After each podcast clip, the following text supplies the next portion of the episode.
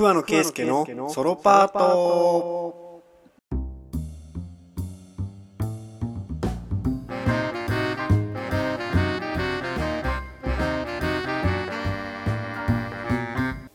桑野圭介のソロパートの時間です。今週もよろしくお願いします。さあ今日は、えー、1月29日今日は1月最後の放送ですね。放送っていうのかなこれ。わかんないですけど。1月最後、まあ、そろそろ、まあ、大体の大学生はもう春休み入ったのかな。まあそのうちの大学春休み早いんでもうとっくに入ったんですけどそろそろみんな春休みで暇してんじゃないかなということでこのラジオの視聴率もぐんと 上っていくんじゃないかなっていうところなんですけどあのー、まあ昼ご飯ですよねやっぱ困るのは。家にいてやっぱこの春休みみんな大学生がねなかなか外にも行けず家にいてそれでやっぱねあの、まあ、テレワークだテレワークだとは言いつつもテレワークもそんな進んでないじゃないですか。まあ、だから家にいる人が増えるんじゃないかなっていう一人で。でそうなっていくとやっぱ昼ご飯が困るなっていうところでねあの、まあ、最近っていうか、まあ、この1年ぐらいずっと食べてるのが冷凍のうどんなんですけど冷凍のうどんってほんとすごいんですよね。あの冷凍の天ぷらうどんなんですけど、まあそのまあ、いくつか種類があってあの電子レンジでもうそのままトレーごと、まあ、ほぼ袋ごと袋開けて電子レンジに入れたらもううどんですよっていうのとかもうそんなことしたらねもうとかあとはもう洗い物もう全く出ないみたいな、まあ、そういうのとかあとはまあちょっと温めるやつ。お湯やってでそこに麺入れてみたいなそういうやつがあってあれが美味しいんですよ。天ぷらとかがねなんか本当になんかね普通に美味しいんですよ。でまあ、それを1年ぐらい週2ぐらいのペースで結構食べてるんですけど本当にそれ一人でね食べる時めっちゃ良くてで今日もうさすがにねそのすごいいっぱい冷凍うどん作ってるからまあ冷凍うどんといってもそのまあ温める時間とかつゆをどのタイミングで入れるかみたいなそういうまあ一応レシピみたいなのがあるんですよ。で俺全く料理ができないんでなかなかその鍋で作る方を鍋でちゃんとなんか温めてみたいなそっちの方に移行できなかったんですよ。最初の方結構電子レンジの方ばっか食べててあの鍋で温める方はもうあんま作んないでいたんですよ。でも最近結構これ作るようになってでもう最近はもう普通に週2でその鍋で作る方のうどんを食べてるんですけどやっぱそっちの方がなんか美味しい気がしてなんかそっちで作ってるんですよ。であの今日昼ぐらいにインスタの裏垢の方にあのこの冷凍うどんめっちゃ美味しいし簡単で週2ぐらいでもう本当に食べてるからもうメニュー作れなくてもメニュー見なくても作れるようになったっていうまあちょっとなんかなんていうかな。それはあのツッコミどころを作ったツイートをしたんですよ。このメニューなんかそもそもないだろうみたいな。そういうツッコミどころがあるツイートをするのが好きであのツッコミどころっていうのもどうぞっていう感じではい突っ込んでねみたいな感じでインスタに投稿したんですけどまだいいねがねなかなかついてないっていう状況ですね。はいということでねあのみんな何してるんだろうね。このあの家に一人でいる時間っていうのは。何をしてるんですかね。あの結構まあでも俺も普通に YouTube あとまあ本読んでっていう感じで最近なんかおすすめの YouTube っていうか面白いっていうか前から結構好きなんですけどなんか謎のやつがいて何て言うんだっけなこれ。名前がモリモリってやつなんですけどもうな YouTuber と言っていいのか分かんないですけど、まあ、ただの動画を投稿する人かな。モリモリっていう人チャンネル登録者数19.6万人なんですけどこいつがすごいんですよ。もう記載もうまさに記載何なんだろうなこれ。その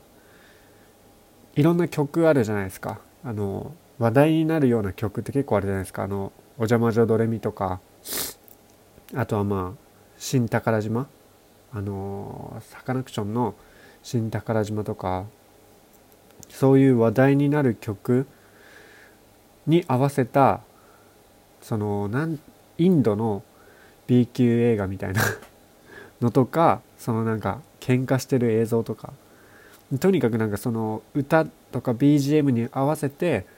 合わせたなんか動画を投稿してるだけで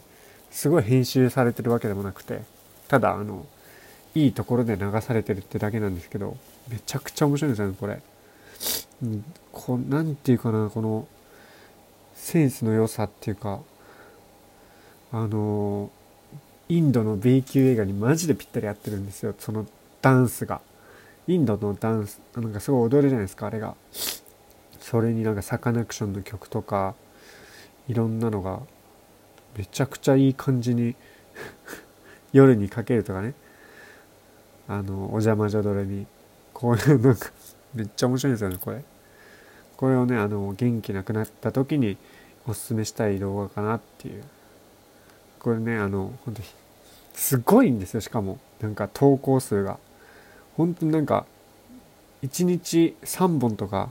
普通に上げててどっからこの映画の画像拾ってくんだよっていうあの最近はまあそんな上げてないかな。本当に一時期見てた時はなんか2時間に1本ぐらいめちゃくちゃなんかクオリティ高いおもろい動画が上がってきてマジで記載っていうもう言葉がぴったりな感じだったんですけど、まあ、これ是非ね暇つぶしになるんで見てください。あとはねあとはなんかあの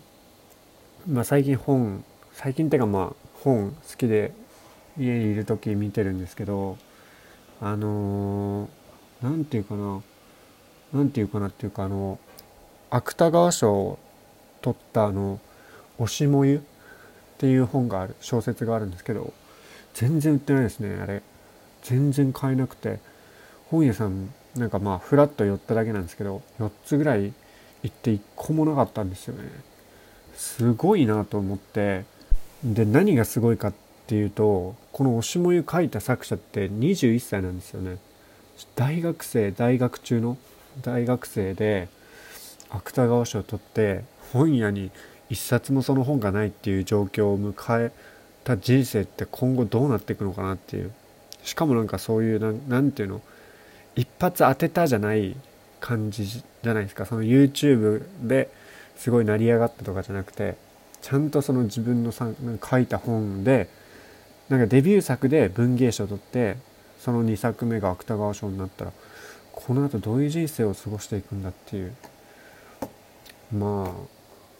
すごいなっていう。であと本屋大賞にも選ばれててちょっとなんか早く読みたいんですよね。で結局4つぐらい本屋回ったんですけどなんだかんだアマゾンで2日後ぐらいに届くっていう。いやまあ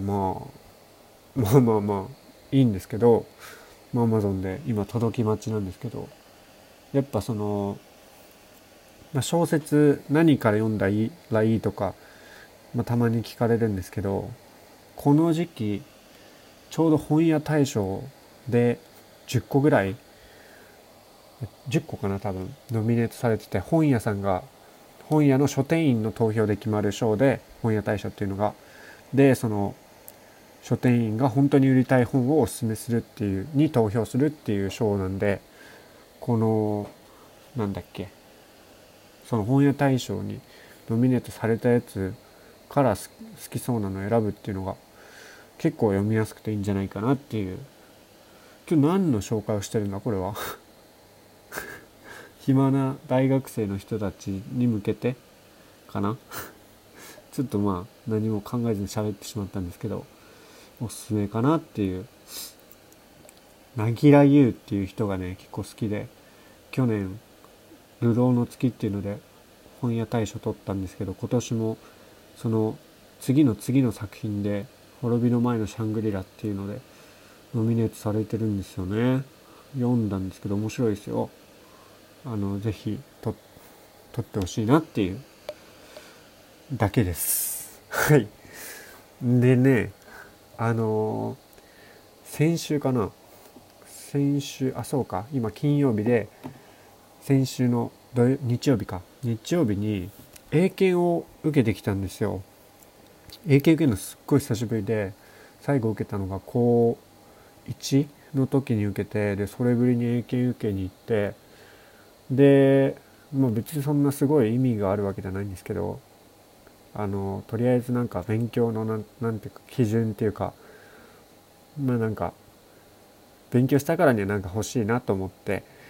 あの最近英検準1を、まあ、勉強してたんですけど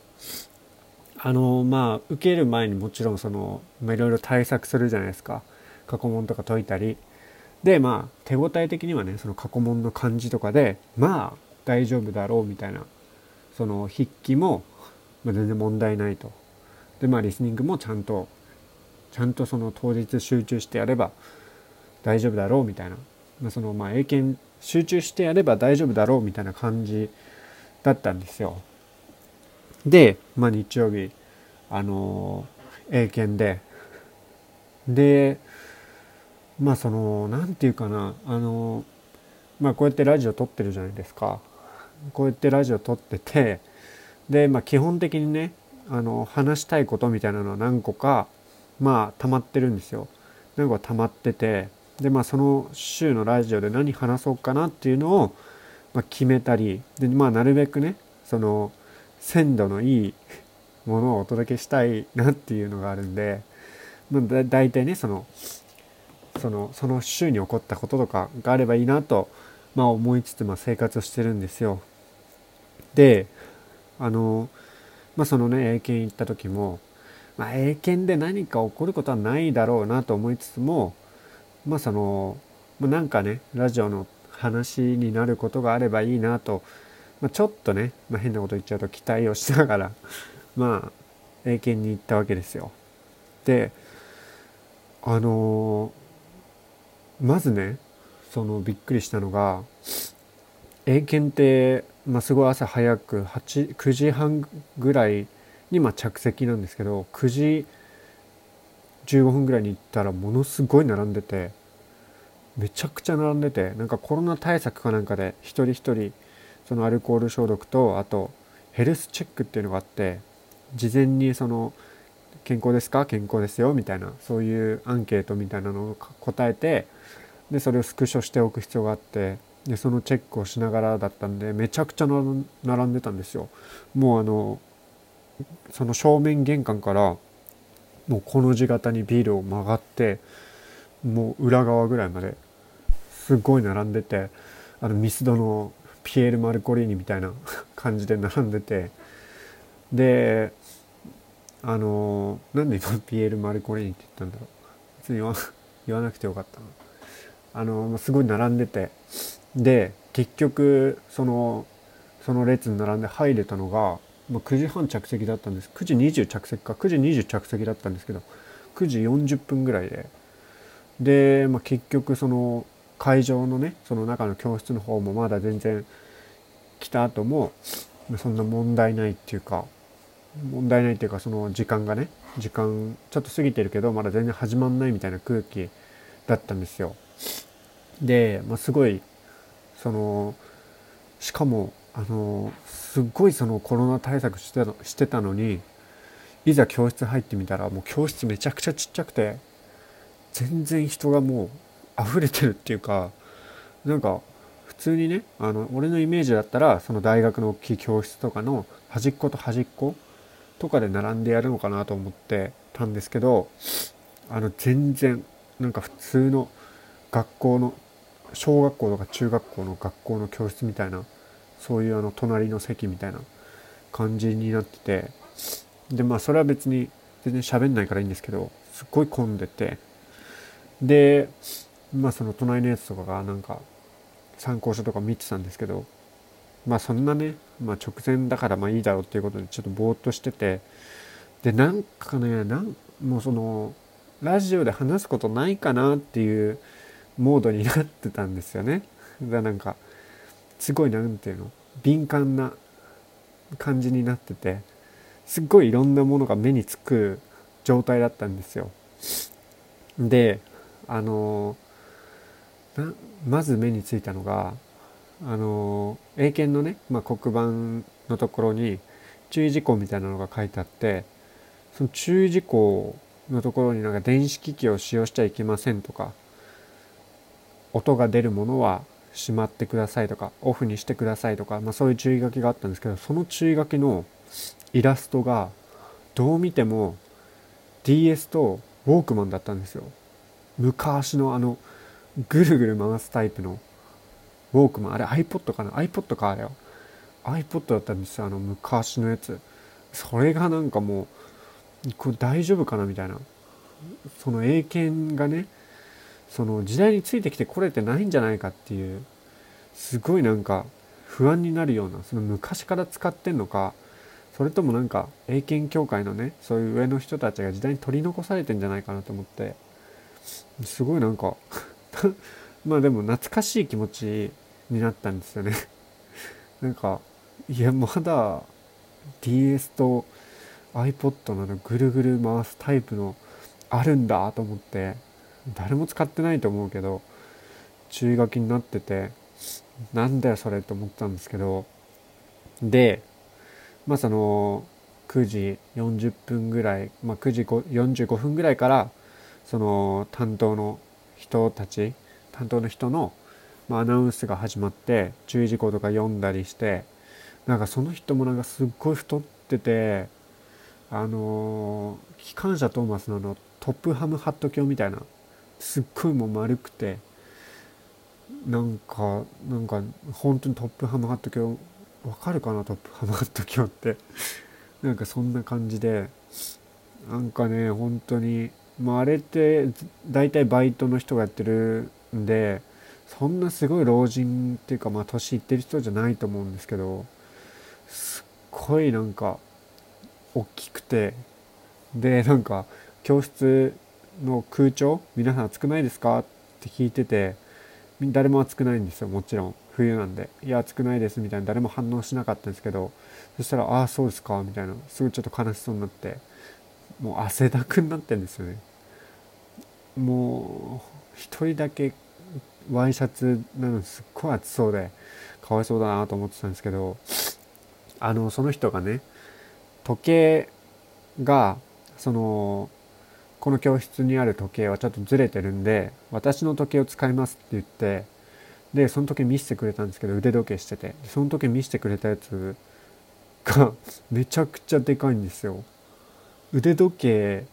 今まで見た腕時計の中で一番あの円盤がでかくて手のひらくらいあるんですよ。本当に。このグーにしたこの手の甲の部分。こうグーの部分くらいあるめちゃくちゃでかい腕時計円盤がでかい腕時計使っててなんかなん なんかわかんない。不思議の国のアリスみたいな不思議の国のアリスの住人なのかなって思っちゃってなんかすごいなんか全部でかいんですよね。だから体もでかいしシャツもでかいしシャツめちゃくちゃでかいだろうなあれ。手のひらもでかいのにそれと同じぐらいのあの時計の円盤つけててでかーと思ってもうその時点で全然集中できなかったんですよね。でまあそれ始まって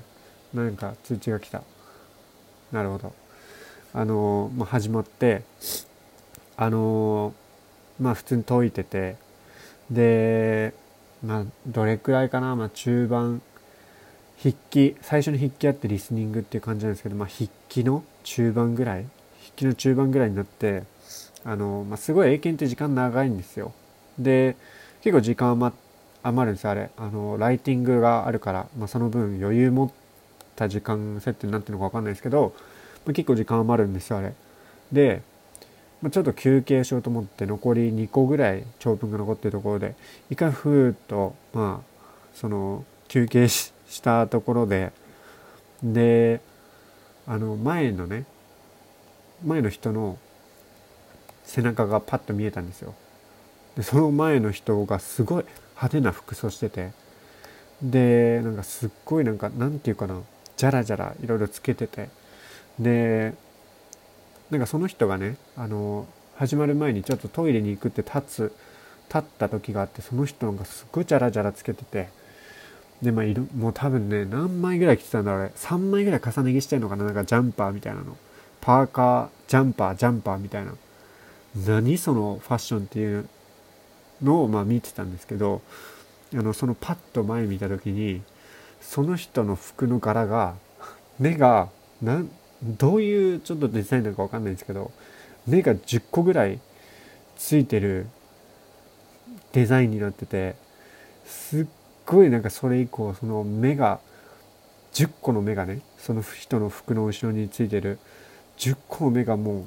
こっちをすごい見ててもうそうなったらもう集中どころじゃないなっていう。なんかもうすっごい見てたんですよね10個ぐらいの目が。怖ーと思って。でも残りもうねあのあのなんなん長文にこう解いてそしたらもうライティングなんですけど全然もう間に合わなくてあのあれなんかボディの後コンクルージョン書かなきゃいけないんですけどコンクルージョンのとこだけ書けなくてそのままリスニングいっちゃって。でまあリスニング中にねその最後のコンクルージョンのところをあのー、さっと書いて戻ってみたいなことしてたんですけどそのリスニングが始まってねあのー、などうやらそのね多分12問目ぐらいまで行ったところでなんか隣がすごい騒がしくなっててすごい写真をカチャカチャカチャカチャやってる音が聞こえて何かなと思ったんですよね。すっごいうるさくて。でまあ何かなと思ってチラッと見たらあの写真のねあの折れた本当に1センチぐらいの写真。の写真を拾って頑張ってマークシート塗ってたんですよ隣のやつが。でどうやらあの写真が入らなくなっちゃったんですよね。あの写真シャーペンに。で それですごい必死に折れた写真を拾って必死に塗ってたんですけど、まあ、どう考えてもすごいうるさいし集中できないしどう考えてもそのかわいそうだなと思っちゃって。でもしねこの英検にね何か全てをかけてたとしたら大問題じゃないですか。でちらっとねその人の受験票見たらなんか制服着ててでもしねこの制服着てる学生がね大学受験を控えててこの英検がないとあのまた受けないとその自分の目指して大学行けないんじゃないかっていうすごい自分の中でその想像しちゃってそしたらすごいかわいそうだなと思ってで俺はねあの鉛筆3本ぐらい出しててでその隣のやつはシャーペン2本持ってて2本とも全然使えなくなっててですごい困った感じで頑張ってその折れた写真でマークシート塗りつぶしてたんですけどすごい焦ってるから鉛筆貸してあげようかなと思ったんですよ。でもやっぱそのなんだっけあのカンニング？疑われたらまあ良くないし、まあ、どうにかしてそのもう、ま、すっごい迷ってて貸そうかなと思ってでその貸そうかなと思ってるうちにもう3問ぐらいリスニング終わっちゃってでももうやっぱもう貸さないでもう自分でこれもう集中しようと思ってカンニングになるかもしれないからのも良くないし、まあ、頑張って塗ってるからもう集中しようと思ってでもなかなかやっぱねその一回気になったもんはそのダメですよ。すっ気になっちゃってでそのレッスンレッスンじゃないあの問題パート1とパート2とパート3に分かれててパート2にパート1からパート2に移るところでみんながバサーってめくる、まあ、ところあるじゃないですか。そこでちょうどよくその鉛筆をその差し出してあげたんですよ。隣のやつに。それ差し出してパッと見たらちょうどそこで芯がシュッと出てきてがもう普通に書き始めてこっちちょっと見てなんか「嫌」みたいな。手パッと出して「いや」みたいな感じでそこで書き出すことってある？みたいな。あんなに気になってチラチラ見ててどうしようかなと思ってよし出すぞってなって出したところでなんであんな写真出てくんだよって。あれでね、まあ、結局やられましたね。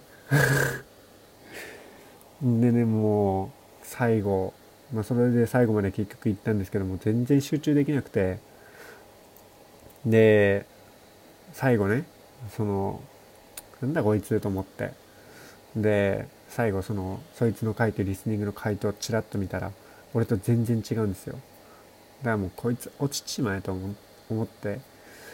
違うからまあどっちかだろうなと思って。俺がすごい合ってるか向こうがすごい合ってるかだからお前落ちちまえっつって。で、まあ、家に帰って次の日自己採できたんですけど全然合ってなかったですね。やっぱもう 集中がね全然できなかったなっていう。あのやっぱりあの人助けって良くないなって、まあ、その時すごい思いました。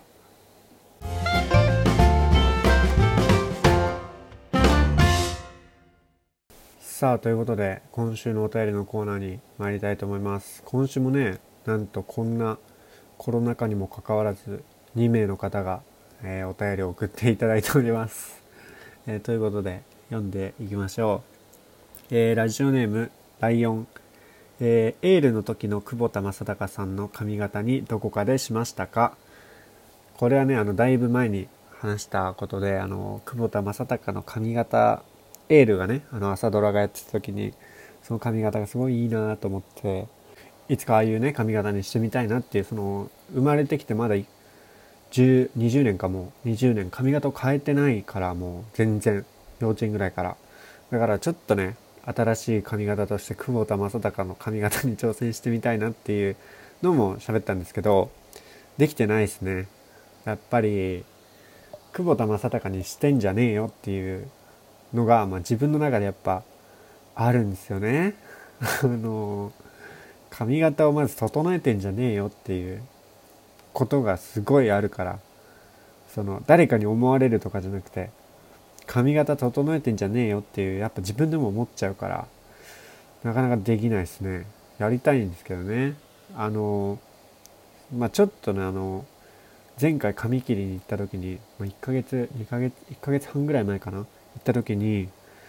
あの別にその久保田正孝を意識したとかじゃなくてあの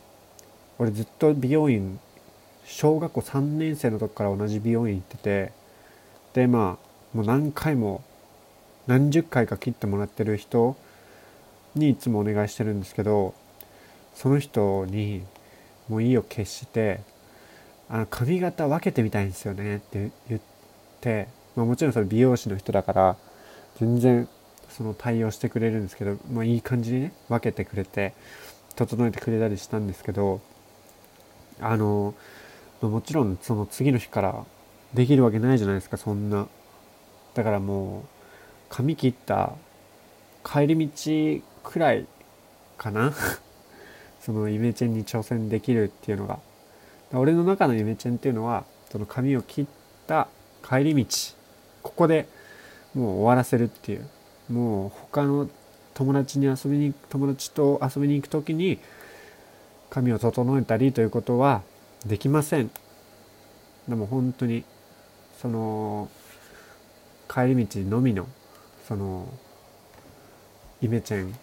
ていうのをもう毎回ちょっとずつやっていこうかなっていう。でもしもしねそのいけそうだなっていう人いたらそのなんていうかなまあ俺の中であるんですよねいろいろ。そのこの人だったらちょっといつもと違う髪型見せてもいいぞっていう。この人だったらいけそうかなっていう人だと遊ぶ時があったらまあちょっと挑戦してみようかなっていうその髪型分けるのがね。髪を分けたいんですよねとにかく。もうずっと前髪が目の上に目の上っていうかもう目の下か鼻の近くにあるっていう人生なんで。でそのねあの美容院で切ってもらって帰りにその髪型分けてもらった時にすごい思ったのが世の中ってこんなに明るいんだっていうすっごい視野広くなってその何て言うかなちょっとその感覚が分かんないんですけどあの初めてコンタクトレンズをつけた人みたいな そういう感覚になってこれはいいぞとこんなに世の中のは広かったんだなっていう。すごい紙でねいつも遮断されてるんでこんな世の中って広かったんだなっていうのをすごい思ったんで、まあ、いつかねそういうふうに徐々にねシフトしていければ、まあ、まずはちょっとまあ周りの人からちょっと変えてみようかなっていうところですね。だからまあ久しぶりにだからあの成人式とかすごいチャンスだったんですけどね。成人式の日にちょっと髪型を変えてみるとかでもそれで変わったって言われるのもなんかなって思っちゃうからまあ難しいですよね。っていうところですね。はい、えー、次のお便りが、えー、ラジオネームアルトさん、えー、最近どうしても寝つけない時があって圭介君はそんな時どうしますか？寝つけない時。あのまあ寝つけない時はあの、まあ、布団に入って、まあ、電気を消してで死ぬってどういうことかっていう死ぬとどうなるかっていうのをちょっと考えてみるんですよ。でそうするとまずそのどうなるのかずっと無が続くのかでもしその魂というものがあるとしたら魂があったとしたら自分のね体が焼けて埋葬されたとしてもその魂というものがあるとしたら死んだ後も、まあ、何かしらのあるんじゃないかっていう。そのずっとさまよい続けるのかもしかしたらずっと無の状態かもしれない。なんかどっかに飛ばされるかもしれないしずっと痛いかもしれないしもしかしたらそのここが夢だったかもしれない。その人生が何て言うかな。夢の世界で実はその死ぬっていうことはその夢が終わるところかもしれないしもしかしたらその同じまた新しい人生他の人の人生全く記憶が消されて新しい人生が始まるかもしれないし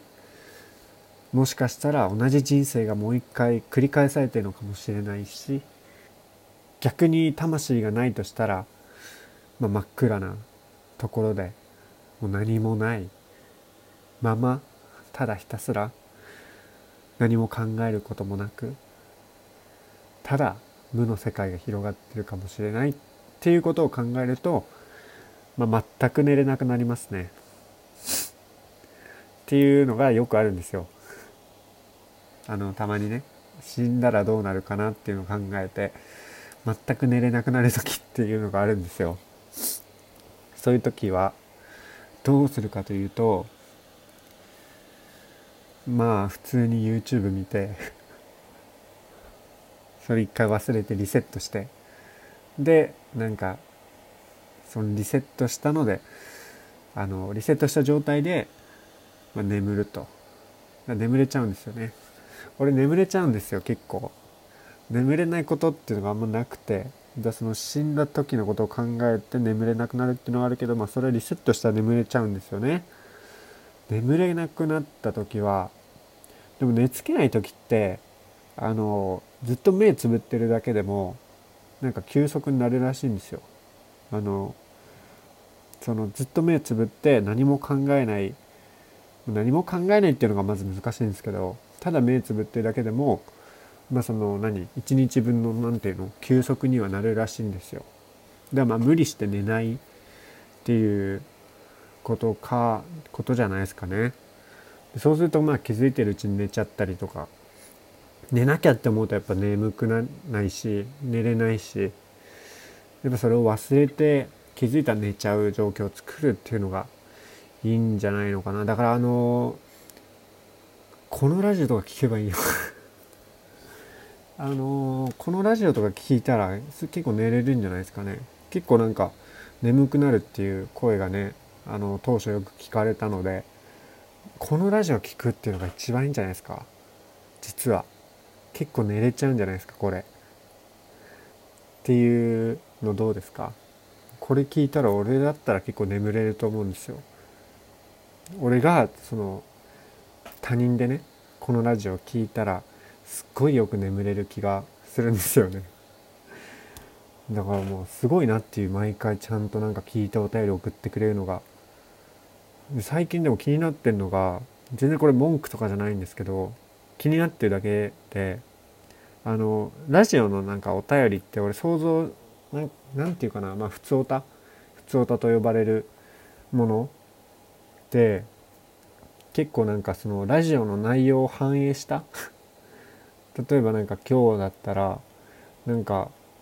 英検そうなんですね。私もこんなことがありましたみたいな。いやその考えはおかしいと思いますよとかそういうのじゃないですか。でも毎回なんか送ってくれるこの2人がねあのすごい何て言うかな質問っていうかなんか一通りラジオ聞いたけどなんか感想とかじゃなくてとにかくお便りを出さなきゃっていうのでなんか頑張ってくれてるみたいな。なんか最近すごい感じててなんか悪いなっていう申し訳ないなっていう。ただねこれは文句とかじゃなくてあの申し訳ないなっていう大丈夫かなっていうので、まあ、ちょっと聞いてまあでもつまんなかったら、まあ、やめればいいだけですかね。聞くのを。っていうことはまあその聞いてくれてるっていう本当にありがたいことでね、まあ、寝つけない時はね、まあ、その考えを忘れるためになんかするやっぱラジオいいと思うんですよね。このラジオに限らず。っていうね感じです。BGM とかまあ音楽とか聞くと寝れないのかな。ちょっとあんま寝れないことがなく寝れないこと一回あったのがあの受験前日センター試験の前日全然寝れなくて。これなんで寝れないかというと緊張とかじゃなくてシンプルになんか枕変えられたんですよね。なんかすぐセンター試験の前日だからすごいなんか張り切ってくれたのか俺全然で緊張とかしてなかったんですけど張り切ってくれたのかなんかすごいベッドメイキングされててで新しい枕にしてもらっててすっごいふかふかだったんですけど全然寝れなかった。枕変えられて。っていう思い出がありましたね。はい。結構ねあのなんか俺はねあのタオルが好きなんですよ。タオルの生地が。だからそのなんか思い出のタオルの生地。すごいなんかずっと使ってて枕カバーにずっと使ってたタオルの生地があるあったんですけどその枕の生地を沖縄の民泊先に置いてきちゃってそれそれその時も結構寝れなかったな。すごい気に入ってたっていうかすごいなんかなんていうかな。自分のなんか匂いが染みついたその枕があってそれが結構好きだったんですけどね。それがなくなった時も、まあ、寝れなかったかな。ということでまあラジオを聴いてみたりしてください。っていう感じです。あと今日のポークビッピポークビッピッツだっけな。ポークピッツが逃げましたね。絶対聞いてると思うんだけどな。あれを聞きたかったんだよな。なんでけただ結婚できないと思いますよ。到底結婚できないと思いますよってだけ送ってきた。あいつがなんで俺をそう思ったのかちょっと聞きたかったのに全然送ってきてくんなくなっちゃったな。聞いてると思うんだよな。是非ねあの送ってください。ということで、まあ、今週はこんなもんですかね。今週結構30分ぐらい喋っちゃった。みんなどのタイミングで聞いてんだろうこのラジオ。このラジオどのタイミングで聞いてんだろう？金曜に聞いてる人はねとりあえずいなさそうっていう。1週間のうちになんか消費をするっていう感じですかね。まあいつだっていいんですけど。あのたまに課題やりながら聞いてるよとかいう人もいてね。大丈夫かなっていう。こんなのを聞いて眠くなるだろうどう考えても。っていうふうにま思ってるんですけど。まあ好きな時に聞いていただいて。11月もね3回投稿することに成功しました。来週はね来来月は何回あるんだろう。2月は2月は1234回。ああなるほど。これは結構いいんじゃないか？うん。ちょっと来月も頑張っていきたいと思います。ということで今週はこんくらいで、えー、来週もまた聞いてください。